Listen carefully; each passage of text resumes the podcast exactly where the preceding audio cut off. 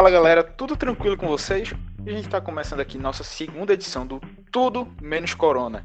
Nosso produto novo aí do Caixa de Preta, né? Que a gente tá trazendo nesse período de quarentena para vocês. Porque a gente sabe, tá todo mundo saturado de estar tá ouvindo, vendo é, qualquer coisa sobre a pandemia do Covid-19. Então a gente vai trazer aqui é, um programa com qualquer coisa amena, assim, justamente para distrair, para você passar o tempo, ouvir, dar umas risadas e por aí vai. Então, com esse programa a gente vem aqui é, preencher, ele vai saindo toda semana, às segundas e quartas-feiras. E aí você pode acompanhar também na nossa programação normal, que também traremos com o Clube da, da Insônia o, já essa parte jornalística sobre o coronavírus, mas aqui é a parte do entretenimento mesmo para você desopilar, ouvir aqui a gente e se divertir também, tal qual a gente gravando esses programas, tá certo? É, já me apresentando aqui, eu sou Clisman Gama, estou aqui com os nossos amigos Lúcio Souza. Fala, Lúcio.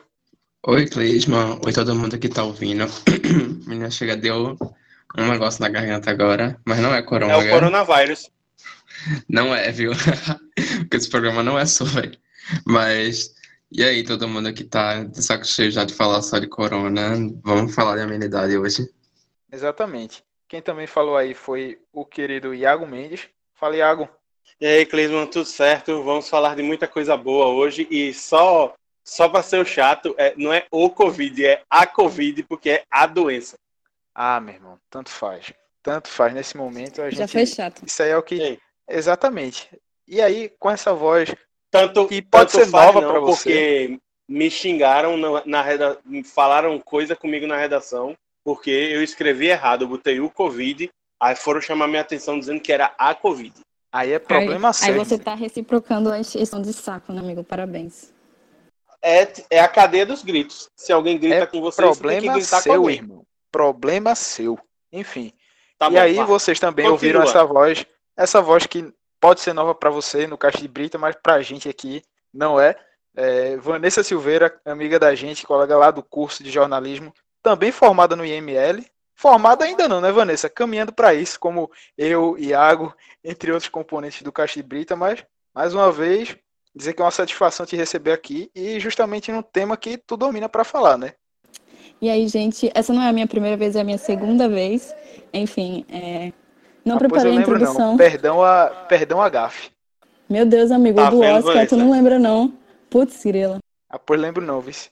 Então, Quando pra galera que já, já chegou a ouvir. pra galera que chegou a ouvir, Vanessa aí.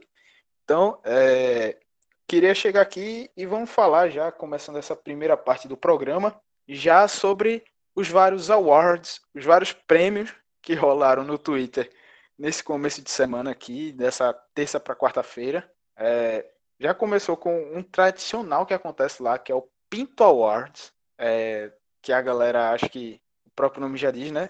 Manda foto do, do próprio falo lá para ser julgado. Tem perfis que fazem esse julgamento lá, não sei dizer quais os critérios, mas que fazem o julgamento e dão um prêmio lá, não sei se é virtual, se depois tem um, um prêmio físico mesmo, um troféu para quem ganha essa, essa disputa. E além dele, é, ocorreu também outras categorias, ocorreram outras categorias, na verdade, é, dessa vez com Peito Awards, Shot Awards e Bunda Awards. Iago, tu Raba Awards. Raba Awards, enfim. Raba, Awards, porra. Senão a nossa audiência vai procurar no Twitter e não vai achar. Não, mas também tava a hashtag com Bunda Awards. Tinha bunda. Então são dois concursos diferentes, raba, se brincar. Tinha bunda e raba, tinha é, peito e teta, e Xota só tinha uma hashtag mesmo, pelo menos do que apareceu para mim. Não, então, tipo, Iago... tinha Xota e Xoxota, são dois tags também. Porra, a galera tá numa criatividade massa. Não sei para quê, se é uma coisa só e botar duas hashtags para isso. Enfim. Iago, tu que fez o apanhado aí das categorias. Passa aí pra gente como é que foi essa questão. Rapaz, assim, a única coisa que eu tenho para dizer é que a concorrência no Pinta Awards é muito dura, certo? É, várias categorias. É... Puta que pariu. o que foi, Clisman? Um trocadilhozinho, pô, só para animar. Mas, assim, é... até me perdi no que eu estava dizendo. Ah, lembrei. É, são inúmeras categorias, certo? E aí as pessoas postam as fotos, certo? E elas são votadas pela galera em enquetes no Twitter. O que, assim, é, eu achei um pouco estranho, porque o Twitter estava com uma política de censurar é, imagens que pudessem remeter à nudez, né? É, se no Instagram já tinha a história do polêmico, dos polêmicos mamilos serem censurados toda vez que aparecem, é, no Twitter ainda continua terra sem lei. Então pode postar foto do que você quiser e tamo junto. É, aí assim. Lúcio, vai, Oi, fala aí, manda pra... aí, manda aí. E aí, Antes assim, em cada, em cada categoria dessa, Pinta Awards, Raba Awards, é, Peito, Peito Awards e Xoxota Awards, são feitas fotos, certo? Dos respectivos das respectivas hashtags de cada um. E aí as pessoas colocam post-its perto da região para poder identificar em que prêmios estão concorrendo. Rapaz, é, o negócio é organizado, viu? Não tinha ideia que chegava a essa dimensão, não. Lúcio, do que tu pode acompanhar dessa premiação aí, dessa concorrência, quais os comentários que você tem a tecer, amigo? Amigo, eu não tenho muitos comentários a fazer sobre esse páreo duro, mas Mas, ô amigo, mas é. Eu, é porque eu nem acompanho direito o Pinta Awards, tá ligado? Tipo, preguiça estar tá vendo rolando na internet.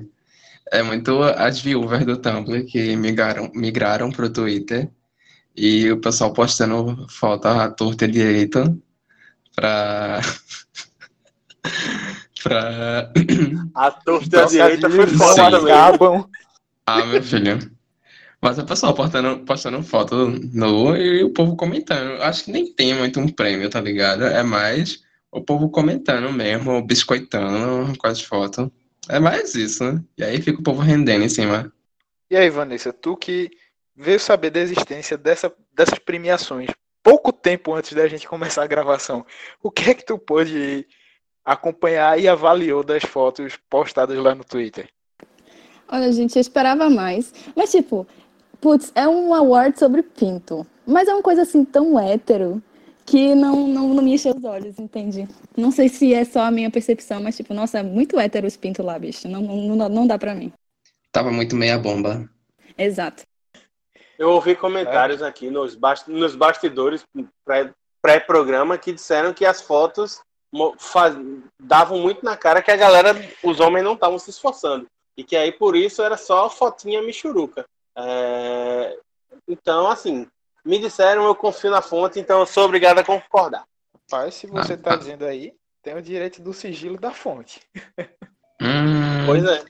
Puta não, que não. pariu. Eu acabei de ver um post aqui, olhando, olhando a hashtag e tentando produzir conteúdo para o programa. Postaram uma foto hum. do dia em que o pior, o prior do Big Brother estava com um pouco animado, dormindo de no sofá. Armada. Pois é, e aí disseram, e aí tá, estão tecendo comentários sobre o, o membro do menino. Credo. Horrorizado.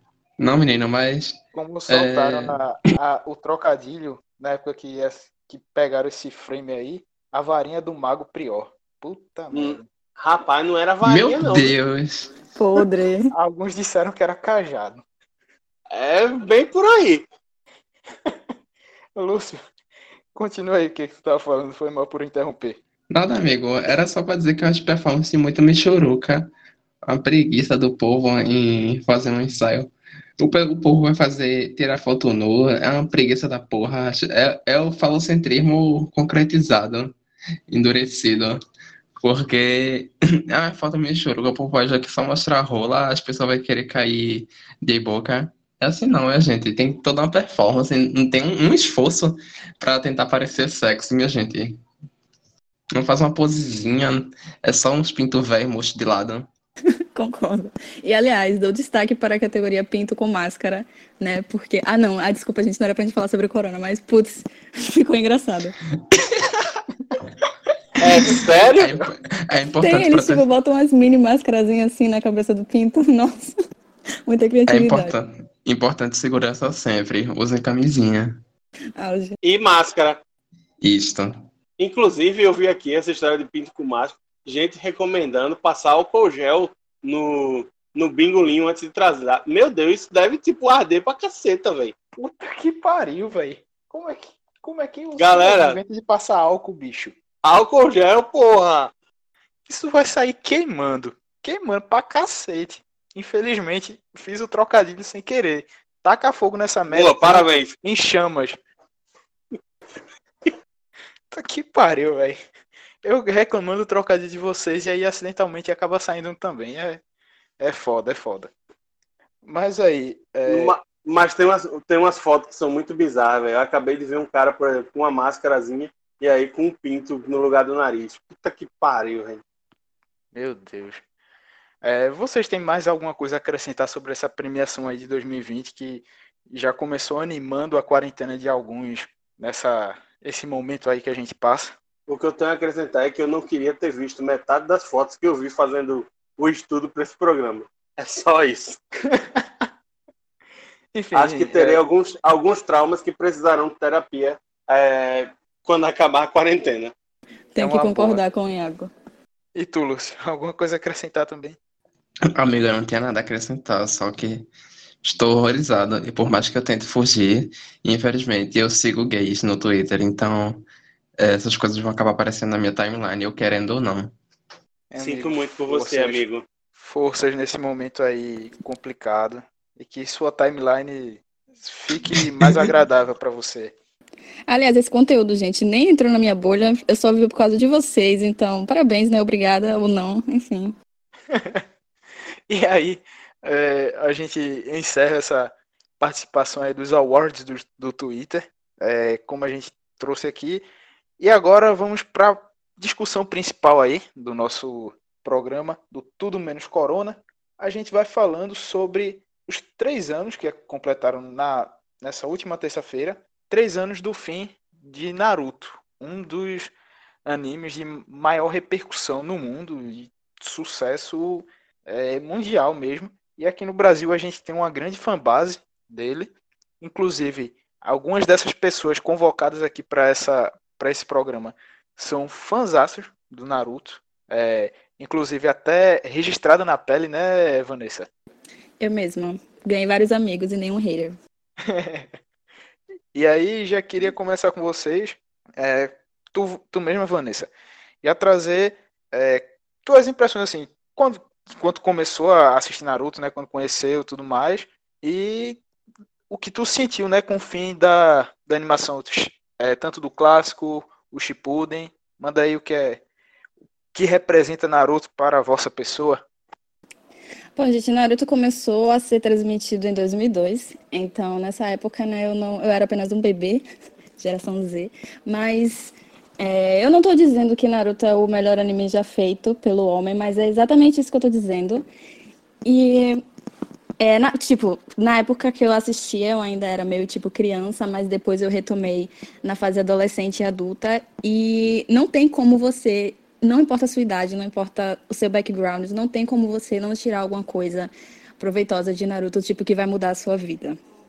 E, e tipo, é, não é tipo esse tipo de anime que você assiste somente pelo fator entretenimento, e sim, eu estou falando dos fillers, mas, é, gente, putz, grila, Naruto. Que pariu. eu sabia que vocês iam falar merda, mas enfim, assistam os fillers, não pulem os fillers. Os fillers merecem não. respeito. Não. Tá, Iago, tu nem assiste Naruto. What the fuck? Ué, eu vi completo. Ah, ok, parabéns. Bem-vindo ao fandom, amigo. Yay! Enfim, gente, é, acabou, o Naruto Shippuden acabou em 2017, né? Então não faz muito tempo. Mas realmente, tipo, depois que. Ainda durante os 15 anos, né? Do Naruto, Naruto ficou lá durante 15 anos. Então, realmente, as pessoas cresceram vendo o Naruto. Muitas das coisas que, no caso, mudaram no Naruto enquanto ele crescia também acabou sendo refletido na nossa vida, na minha, inclusive. É, também é um dos animes né, mais populares do mundo inteiro. E e, na verdade, não, não tenho o que falar do Naruto, né? mesmo que as pessoas não conheçam, não tenham assistido Naruto. Elas já ouviram falar, já, enfim, já tem amigos que conhecem. Naruto realmente, assim, é um símbolo histórico da humanidade, desculpa. Meu Deus. É, tanto que uma das maiores heranças são as corridas Naruto que acontecem nos eventos exato, de anime e, e afins. Brasil afora, não sei no mundo, mas aqui no Brasil acontece pra caramba. Lúcio, e agora já mandando para tu, fala aí também da desse a tua impressão, né? Tu que acompanhou também o anime e tudo mais, que é que tem essa representação, qual é essa dimensão de Naruto é, como anime não só para tu, mas também no mundo assim, o que é que tu consegue enxergar? Naruto é horrível, ponto. Brincadeira. É... Vai pedir meu impeachment, amor, hein? Ei, vai com calma aí, porra. Bloqueia essa amada. Não, é, Naruto fazia parte do Big Tree da Shonen Jump, né? É, só pra situar, assim, a Shonen Jump, ela é uma revista semanal no Japão que publica os principais mangás, né? Muitos dos mangás que a gente comenta, assim, tal, são publicados por ela. E aí, Naruto, Bleach e One Piece eram o Big Three durante boa parte dos anos 2000 e 2010. E aí, é, Bleach foi o primeiro a terminar, na verdade foi interrompido o anime, e aí continuou no mangá, e agora acho que vai retomar o anime. Naruto foi o que terminou o primeiro, que terminou assim tudo, né? Terminou o anime, terminou o mangá. E assim, Naruto, ele é, é foi importante em certa parte da minha vida, tipo, acompanhei durante muito tempo. Mas é, eu acho, tipo, eu não teria importância, assim, tipo, é uma obra icônica, tem muitas cenas que eu gosto e tal, mas ainda prefiro, inclusive eu acho que eu tenho uma preferência maior pelo clássico do que pelo Shippuden, porque, é, não sei, eu acho que o Shippuden meio que começa a querer se levar um pouco mais a sério e não cumpre muito bem isso, tipo, eu não, não sei, acho que ele, o Kishimoto ele perde um pouco a mão das coisas, e tem alguns, tem alguns furos de roteiro, tem umas problemáticas que não se concluem em Naruto, que é, sei lá, sabe, que para mim, pelo menos, não não me apetece tanto. E aí, é, por exemplo, porque Naruto é uma obra tão grande quanto One Piece, a gente fala muito assim, ah, One Piece é enorme, mas Naruto é tão grande quanto. E é curioso que tem um foco muito, muito, muito grande no, só no Naruto, no personagem, nos personagens principais. E, tipo, enquanto que One Piece consegue dar uma profundidade maior a personagens secundários, sabe? Naruto, eu acho que o problema é que ele tem um ciclo narrativo muito grande. Ele tem uma, uma narratividade que é muito cíclica, que sempre vai e volta e fica tocando na questão de que Naruto foi abandonado e blá blá blá. E, tipo, é, não é nem que essa, essa, esse acontecimento da vida de Naruto seja um trauma que continua assombrando ele, mas que isso é sempre abordado da mesma maneira, sabe? Tipo, são sempre os mesmos arquétipos de vilões em todas as temporadas, que Naruto vai é, derrotar ele com o discurso no jutsu, que ele vai lá dar um discurso de moral, de que, ah, porque eu tive a infância sozinho, ah, meus pais morreram para selar o demônio dentro de mim e agora eu cresci sozinho, mas agora eu vou virar o herói da vila. Tipo, amor, tá? E aí ele convence o vilão lá, eles brigam e no fim tudo dá certo. E o vilão no próximo arco vai ser amigo dele. Tipo, amor, sabe? Eu tenho preguiça assim do Naruto hoje em dia. Eu gosto muito. Tem coisas que eu acho bastante icônicas. Eu gosto de algumas cenas de luta, por mais que ah, esqueci até o estúdio agora, meu Deus. Não é Madhouse, não. A Madhouse anima bem. Ah, eu sempre esqueço o estúdio que anima Naruto. Mas é horrível. Enfim, para quem quiser assistir, quem tiver coragem, veja. Mas se você vai se dispor a ver Naruto do começo, eu recomendo que seja coisas melhores, como Bleach ou One Piece. Iago, tu aí Oi. também um fanboy de Naruto, o que é que tu pode falar e discordar ou não do que Lúcio passou aí da, da visão dele sobre o anime.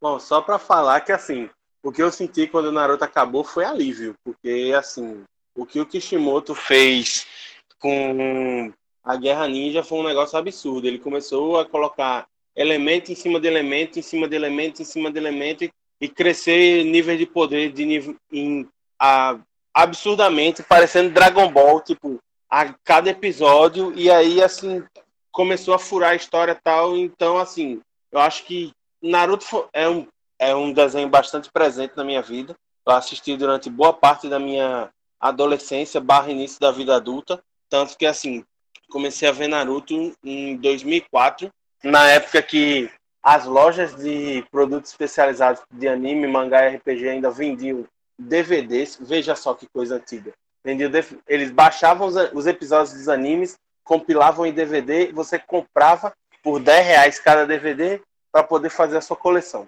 E aí, assim, lá pelos idos de 2004, é, quando a Magic Center, uma loja que tinha no prédio do São Luís, inclusive, é, fazia sessões de meio que cinema para a galera, e aí a gente tava por lá, porque eu jogava é, Pokémon TCG na época, eu e uns amigos, e aí, tipo, não, a gente vai exibir um anime novo é, chamado Naruto, que tá fazendo muito sucesso tal. E, aí eu e esses meus amigos, a gente entrou e começou a assistir, e acabou que a gente foi conquistado pela história.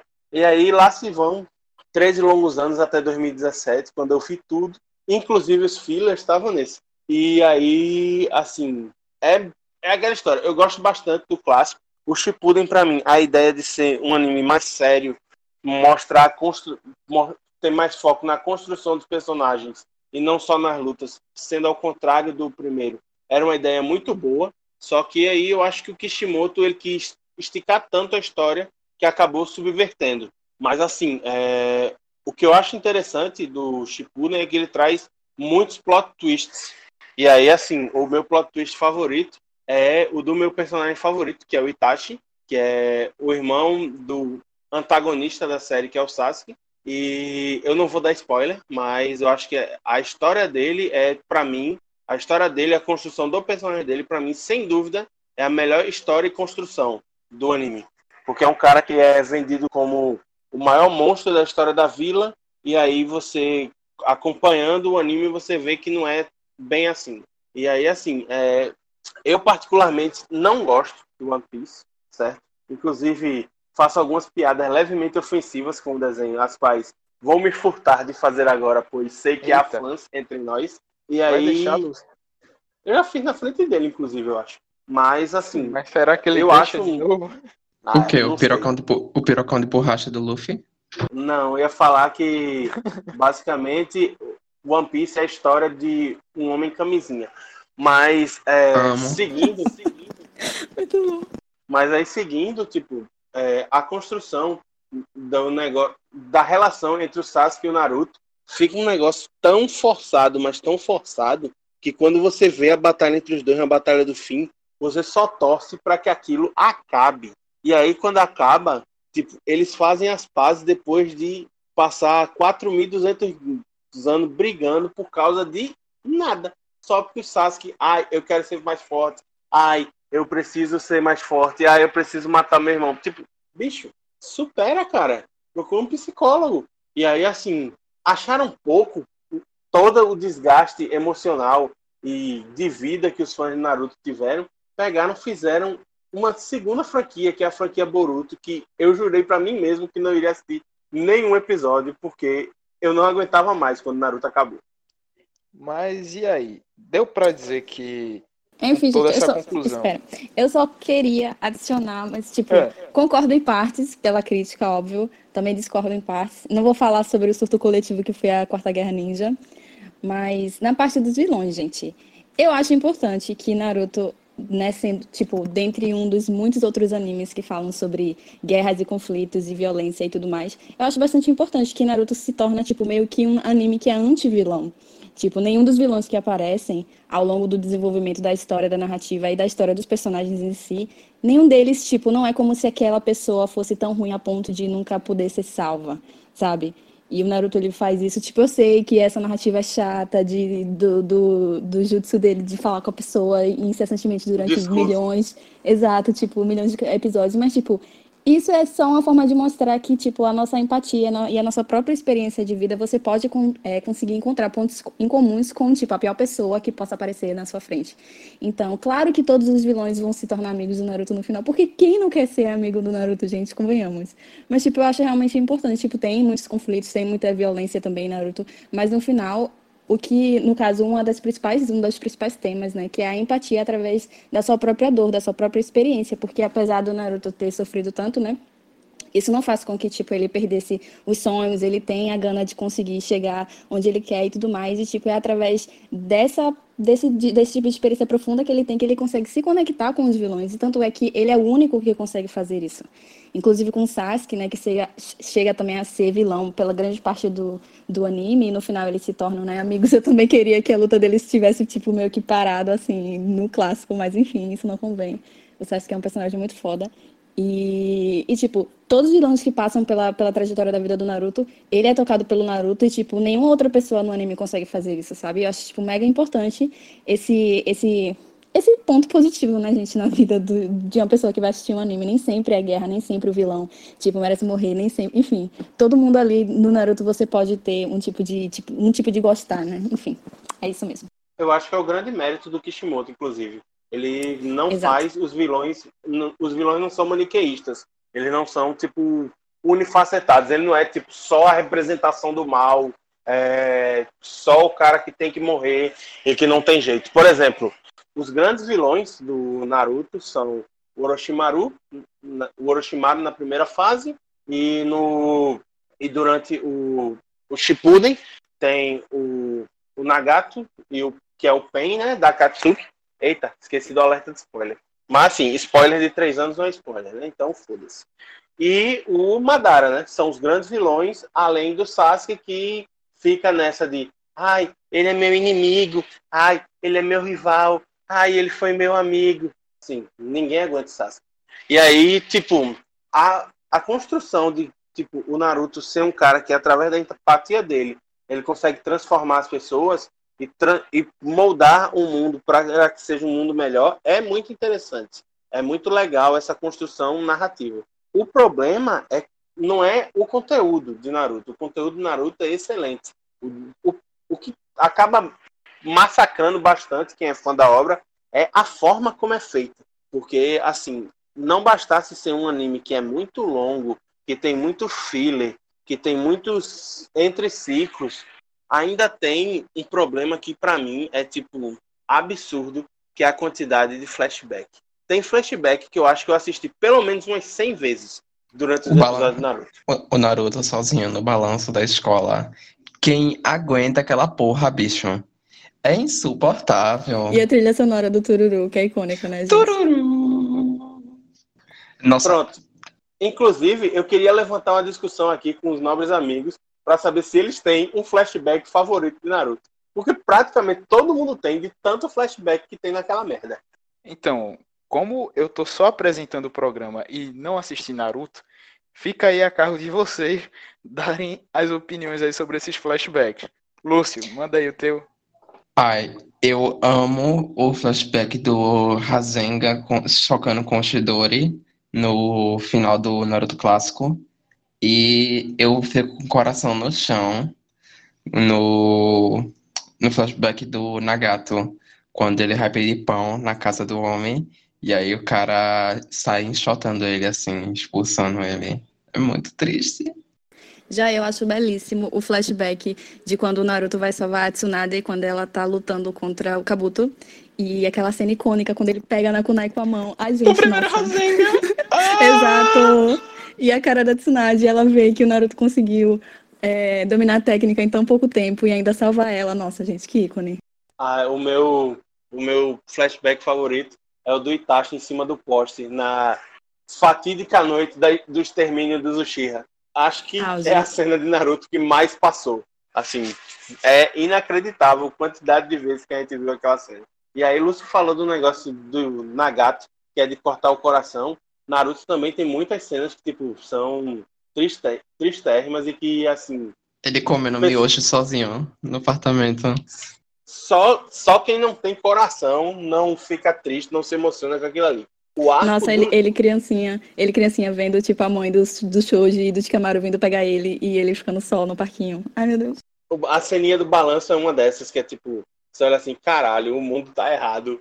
Naruto, vem cá pra te abraçar, porra, porque isso não existe. Não existe. É isso. Mas para mim a pior de todas é, é. Acho que o arco, que é tipo o mais sofrido de todos, é o arco final do Jiraiya. É tipo, não dá, velho. Tipo, não dá. Sim, Só não meu dá. Deus. Já, come... já começava, tipo, depois de um tempo eu já começava a ficar com o olho marejado quando tocava a música. Quando começava a música do, do Flow, eu já ficava tipo assim, caralho, eu não acredito que eu tô fazendo isso, véio. Não, aquela cenazinha do picolé, bicho. Do Naruto sentado se lembrando de quando ele dividiu o picolé com o Jiraiya, meu Deus. E a dele afundando, bicho. Não, não dá, não dá, não dá, não dá. Simplesmente não dá. Beleza? Oi, tamo aí. Toca o barco aí, meu filho. Exatamente. E, é, além disso, o é, que é que vocês têm a dizer quanto. Que, beleza, que Naruto ganhou uma proporção muito grande, é, tem muitos fãs, mas também é um anime que tem um hate considerável. É, na tua opinião, Iago, é um hate exagerado ou fez por merecer um pouco para ter é, receber essa crítica negativa só pelo hate mesmo? Eu acho que assim, as críticas negativas que Naruto sofre, boa parte delas são muito pertinentes. Por exemplo, a gente falou de algumas delas aqui, como o discurso no jutsu, como é, o excesso de flashback, a história dos fillers, que é tipo, como o anime começou a andar muito rápido, então ele começou a alcançar o mangá. E aí toda vez que isso acontecia, passava uma caralhada de tempo com filler, que é coisa que não acrescenta em nada à história. Exceto os, alguns dos últimos fillers do Shippuden, que aí são os Gaiden, né? São historinhas mais curtas que vão contar é, o que aconteceu na vida de personagens secundários que vão ser importantes em momentos chaves da série. Teve do Itachi, teve do Shisui, enfim, teve uma, de uma galera. E aí, assim, tem, hoje é um negócio muito complicado, porque como a internet é terra sem lei, então tem hater de tudo e hater para fazer comentário de todos os tipos. Então, assim, eu acho que os problemas com, o Naruto nem são tanto ao céu, nem são tanto à terra. Eu acho que precisa ter um equilíbrio, assim. É um anime que tem alguns problemas, porque é uma obra colossal e uma obra desse tamanho, querendo ou não, uma hora vai ter problema, furo no roteiro, porque o Kishimoto cresceu demais a obra, muito sem necessidade, inclusive. A Guerra Ninja, por exemplo, é tipo um absurdo o que eles fazem com os fãs do, o que o Kishimoto faz com os fãs do, do anime, mas eu acho que como tudo nesse mundo, to, tudo que tem hater nesse mundo, a galera pesa muito, pega muito no pé. Então, acho que é claro, é como, como resumo fica aqui. Merece crítica? Merece. Mas a galera pesa muito a mão simplesmente por dizer: ah, eu sou, eu não gosto de Naruto, então eu sou descolado. Ou então, sei lá, a galera que é hater de Los Hermanos aí. Ah, eu não gosto de Los Hermanos porque eu sou descolado demais pra ouvir Los Hermanos. Então, assim, tipo, é foda. A galera achou que odiar é moda e que você é mais legal que as outras pessoas porque você odeia mais que outras pessoas. E para tu, Vanessa, como é que é ver esse hate? Se para tu é bem exagerado assim também? E tu, como acho que pelo menos aqui da galera da mesa, é quem mais defendeu a Naruto e toda a construção dele, como é que é pra tu esse negócio? Tipo, eu também não sou fã cega, né, gente? Eu sei que o Naruto tem muitas coisas que merecem críticas, sim, tem muitos problemas. Mas, assim, eu vejo muito hater, tipo, falando sobre, falando mal, enfim, mas eu também acho que é meio criancice, porque as pessoas, a maioria dos haters, pelo menos que eu conheço, ou que eu, tipo, tive o desprazer de ler coisas sobre, eles falam mais sobre, tipo, o anime em si de forma negativa, mas eles nunca viram a obra. Então, meio que, para mim, não tem, tipo, não tem sentido você falar sobre algo que você não viu, sabe? E eu acho que o fandom do Naruto e as pessoas que gostam do Naruto, tipo, é tão grande que meio que o hate fica meio que em cima do plano. Não sei se essa, tipo, é só, essa é só a minha percepção. Mas, tipo, realmente, se vier. A, a maioria das pessoas que conhecem a obra, que tem críticas e que falam mal, também tem coisas para falar bem, porque é impossível, né? Você é, jogar no lixo tudo o que o Naruto passa. Mas, tipo, obviamente, eu concordo com muitas críticas também, mas eu acho que as pessoas que realmente odeiam e, tipo, meio que se pronunciam como, tipo, levanta a bandeira do hate, realmente não conhecem a obra, não assistiu, tipo, não deu uma chance de verdade pro Naruto. E aí, é só completando o que vem dizendo, bicho, assim, se você odeia tanto a obra, por que você insiste em continuar vendo para criticar, tá ligado? Não tem lógica, tipo, se você não gosta, você não precisa ver. É simples. E tu, Lúcio? Também então, vê esse, esse hate aí como algo exagerado? O único anime passível de todo tipo de crítica, ódio e desprezo é Nanatsu no Taizai, porque é um meu harem nojento. Nossa. Nossa. meu Deus, odeio tanto, Esse tanto. Aí eu nunca vi. Eu não. também, amigo. Nossa, eu Pior obra. Nossa, vontade de quebrar no pau quem fez isso. Não, mas eu reitero o que Vanessa e Iago falaram. Tipo, eu hoje, eu não vejo Naruto mais como uma obra que. Ah, meu Deus, meu anime favorito, não sei o quê. Mas é, tem seus pontos fortes, tem seus pontos válidos, sabe? Eu acho ainda que é, é um anime legal de se assistir. Então, tipo, é, sobre o hate que se tem em cima, é meio que, é meio que inevitável que qualquer produto cultural, assim, né, pop, que tenha uma fanbase considerável, começa a crescer, é inevitável que você tenha haters, né? Que tenham comentários negativos, enfim. E é, é passivo de crítica como qualquer outra obra, como qualquer outro anime. Vai ter seus pontos ruins, mas também tem seus pontos, seus pontos fortes. Então, é isso. E aí, assim, só pegando o gancho, o Clismo falou que não, não viu Naruto e tal, mas aí é ele que tá apresentando, mas agora sou eu que vou perguntar. E aí, Clisman, é, qual foi para você o anime mais icônico da sua vida? Já que você não falou nada sobre o coitado do Naruto. Então, é, rapaz, para eleger um aqui, eu fico entre Dragon Ball e também Super Campeões, que cresci assistindo, principalmente Super Campeões, né? Tinha um DVD aqui dos quatro, quatro primeiros episódios, que depois a gente não queria completar a coleção, que até, sei lá, 60 e poucos episódios e não achava. E aí assisti até, sei lá, já deve ter feito vários buracos no próprio DVD, de tanto que eu e meu irmão assistimos. E Dragon Ball também, porque, velho, não tem como, é ligava na TV Globinho, tava lá, a, chegava a mãe de quase todo mundo, quando ouvia a galera gritando Satã, Satã, mandava mudar de canal, dizia que era o desenho do demônio, por aí vai.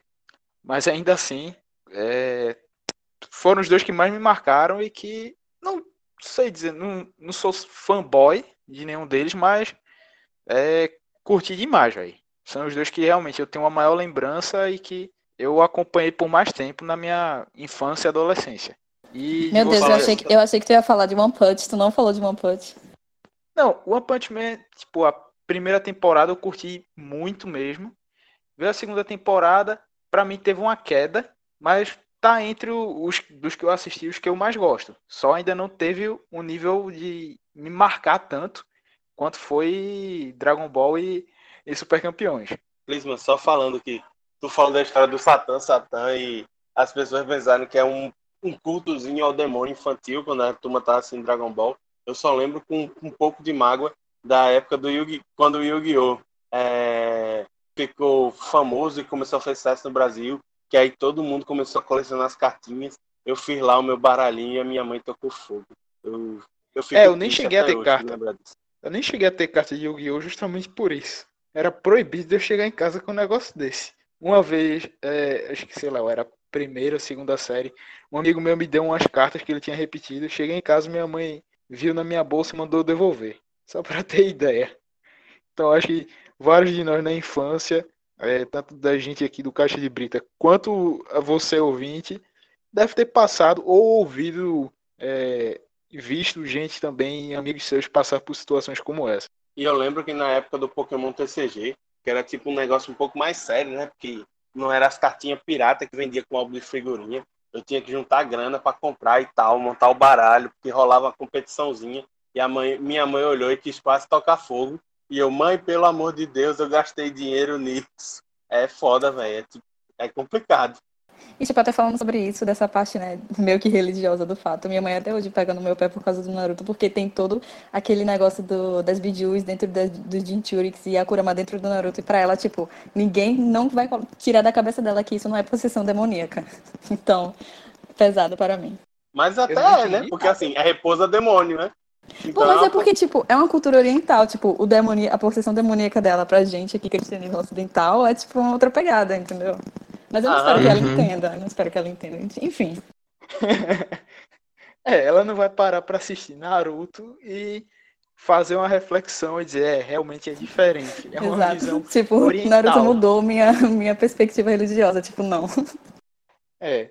Então, acho que com isso aqui a gente pode finalizar esse bloco aqui falando de Naruto.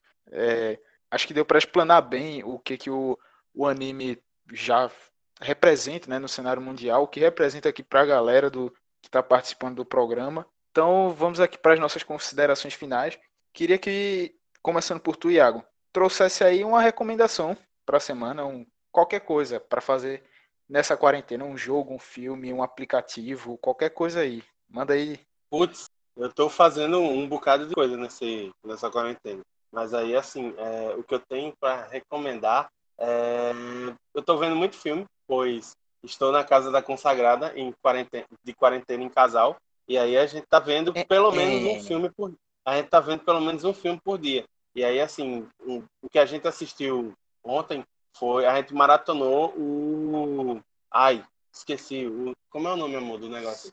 Pronto, a gente maratonou o Super Size Me, que é um, uma série de document... que é um, uma série de documentários, são dois filmes do Morgan Spurlock, que no primeiro ele faz um experimento de se alimentar exclusivamente de McDonald's por 30 dias e aí para mostrar como o fast food é maléfico à nossa saúde, inclusive gerou traumas. E no segundo, é, ele resolve criar um restaurante de, fast food baseado em frango frito, para quebrar a história de que a indústria dos sanduíches, do lanche de frango, são mais saudáveis. E além de tudo isso, para mostrar como é, a indústria avícola americana é injusta com os seus trabalhadores. Então, essa é a primeira.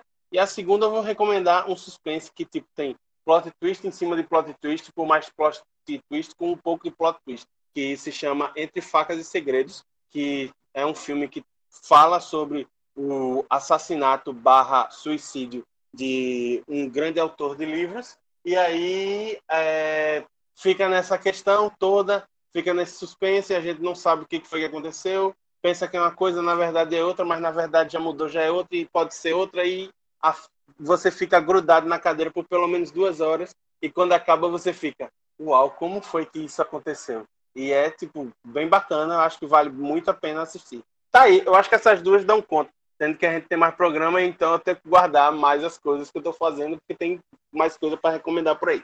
Exatamente. E aí vai fazer outras coisas mais para frente, vai descobrir e vai recomendar também. Lúcio, tua vez agora. Uhum. É, eu estou aproveitando que estamos todos confinados, presos dentro de casa, para ler Clarice Lispector, Água Viva. Tem sido uma viagem muito grande, assim, eu estou lendo, avança um pouquinho, depois tenho que voltar para tentar compreender o que ela está querendo dizer, o raciocínio, mas está sendo uma viagem do caralho. E tu, Vanessa, o que é que teria para recomendar para se fazer nessas férias? Uma série, um filme, o quê? Manda aí. Bom, gente, eu, eu não me considero em quarentena, né? Essa é, tipo, minha vida de sempre, ficar em casa aqui, trancafiada, sem fazer nada, sem pessoas. Tá sendo ótimo, obrigado, coronavírus. Mas, eu recomendo. O último filme que eu assisti, aliás, eu recomendo bastante, tipo, não é surpresa, né, gente, que é um filmão, que é Retrato de uma Jovem Chamas, que foi dirigido pela Celine Sciamma. E, nossa, são lésbicas, né, no século XVIII, então...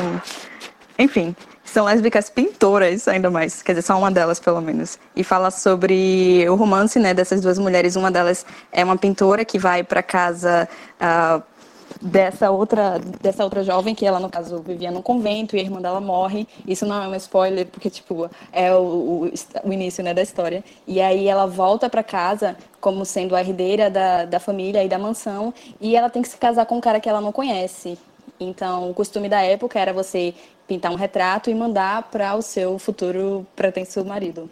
E aí essa pintora que é chamada para ir para casa da, dessa mulher e só que tipo ela não quer se casar com ela não quer se casar com esse outro cara porque ela veio do convento enfim ela tem toda uma série de morais e dogmas é, que foi foram incutidos nela e o desafio da pintora é de que ela não vai ser apresentada como uma pintora, ela é como se fosse uma acompanhante de caminhadas e ela vai ter que pintar a, a outra mulher é, somente tipo durante a caminhada que ela faz. Então é uma coisa assim, e o amor dela, no caso, cresce uma pelas outras através desses olhares que ela tem que ficar é, dando para essa outra jovem sem ela perceber, para que ela depois pudesse voltar no quarto no final do dia e tentar pintar um quadro. Enfim, o filme é belíssimo. E é como se o roteiro é tipo, maravilhoso, é como se você estivesse realmente lendo um livro de poesia, porque é uma coisa assim perfeita e eu recomendo bastante. Pam, pam, pam, pra... pam, pam, pam, pam, pam, Notícia de última hora. Eu acho que Daniel foi eliminado. Confirma aí, Iago. Foi, foi eliminado com 80,62% dos Puta votos. E mais uma vez o bem vencendo. Eu vou ter, vou ter que esperar os vídeos saírem no Twitter, velho. Parece que a justiça foi feita nesse país pelo menos uma vez hoje. Eu quero ver o surto lá dentro, o caos pegando fogo. A mãe Cela tá chorando, a Gisele tá chorando, a... acho que é a Manu Gavassi que tá chorando ali no jardim também. Não, é a Flyslane que tá chorando porque ficou. E a, a nazista lá, a Ive, foi a segunda mais votada com pouco menos de 10% dos votos. É, com uma margem bem pequena para a Flyslane, que não gosta de ignorância não, Vitor Hugo. Eita porra.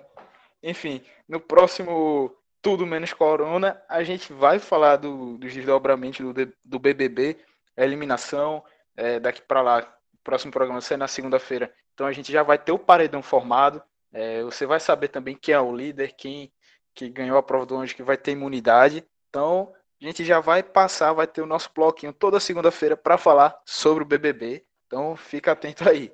É, queria também deixar aqui minha recomendação. Uh, no momento, ainda estou buscando algumas coisas para tentar me distrair no tempo livre aqui, porque também trabalhando de home office.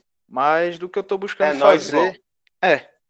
E aí, uma coisa que eu recomendo já para muita gente que me conhece e que eu sou uma testemunha de que já algo que já me ajudou, já serviu muito para mim, é um aplicativo chamado Singulo, é, C-I-N-G-U-L-O, que ele é feito por psicanalistas e psicólogos do Rio Grande do Sul. E resumindo assim, ele é feito é uma linha auxiliar para uma terapia. Então, para um momento como esse que a gente está vivendo de quarentena, em que toda a rotina é quebrada e que você vai ter que viver uma, uma nova situação que é, ninguém, quase ninguém aqui encarou na vida, isso falando da população geral aqui do, do planeta, então vale bastante. É, tem várias sessões, é bem amplo, é, em questão de ansiedade, depressão, medo, é, autoestima. Tem também coisas voltadas para meditação que ajudam nesse, nesse período que a gente está passando. É, tem sessões de autoavaliação em que você faz lá um questionário de autoavaliação, ele dá um resultado para você. E além de que também tem sessões de SOS, coisas mais urgentes assim, dependendo de, de uma emoção mais forte que você tiver naquele momento, seja de ansiedade, irritação, raiva, medo, desânimo que for. Ele coloca alguns tipos de exercícios, digamos assim, para você fazer, coisas para você mentalizar, refletir e ajudar a passar esse momento. Então, é, ele tem a versão free, versão gratuita, que é que já tem algumas sessões com essa relação do, da pandemia do coronavírus, toda essa mudança de rotina. Ele tem lá é, liberado. Também tem a versão paga, que tá por 60 reais a assinatura semestral. Então é, é, é algo que para mim valeu a pena e segue valendo. Eu recorri de novo, voltei a usar e tem me ajudado bastante. Então fica aí essa dica. Cuidem de vocês, cuidem da sua saúde mental, da saúde mental das pessoas que você gosta, da saúde também em geral das pessoas que você gosta, que te cercam, que estão com você em casa. É, tomem todos os cuidados necessários, lavem as mãos sempre, é, só saiam de casa se for muito necessário mesmo. E vamos fazer cada um a nossa parte para tentar barrar essa, essa proliferação do, do coronga e vamos sair dessa mais fortes e maiores do que chegamos, tá? Vamos chegando aqui a nossa encerrando aqui nosso segundo né, programa do Tudo Menos Corona. Agradecer a presença de vocês, Lúcio, valeu. Opa. Vanessa também, obrigado pela participação, amiga, e as portas estão abertas, viu? ok, obrigado por ter chamado. Iago, valeu também, meu velho. Tamo junto, até a próxima e mais uma vez reforçar para a galera continuar o cuidado.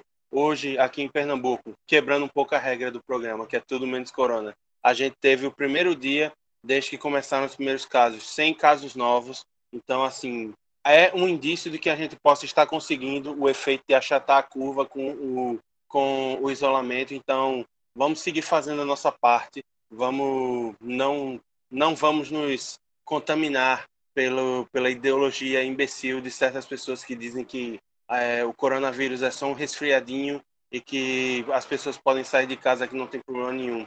vamos se cuidar, vamos cuidar dos nossos e se cada um fizer a sua parte, vai ficar muito mais leve e muito menos sofrido para todo mundo. Então, é isso. Agradecer mais uma vez a todo mundo que nos escuta e agradecer aos amigos que estão cada um na sua casa para gravar esse programa.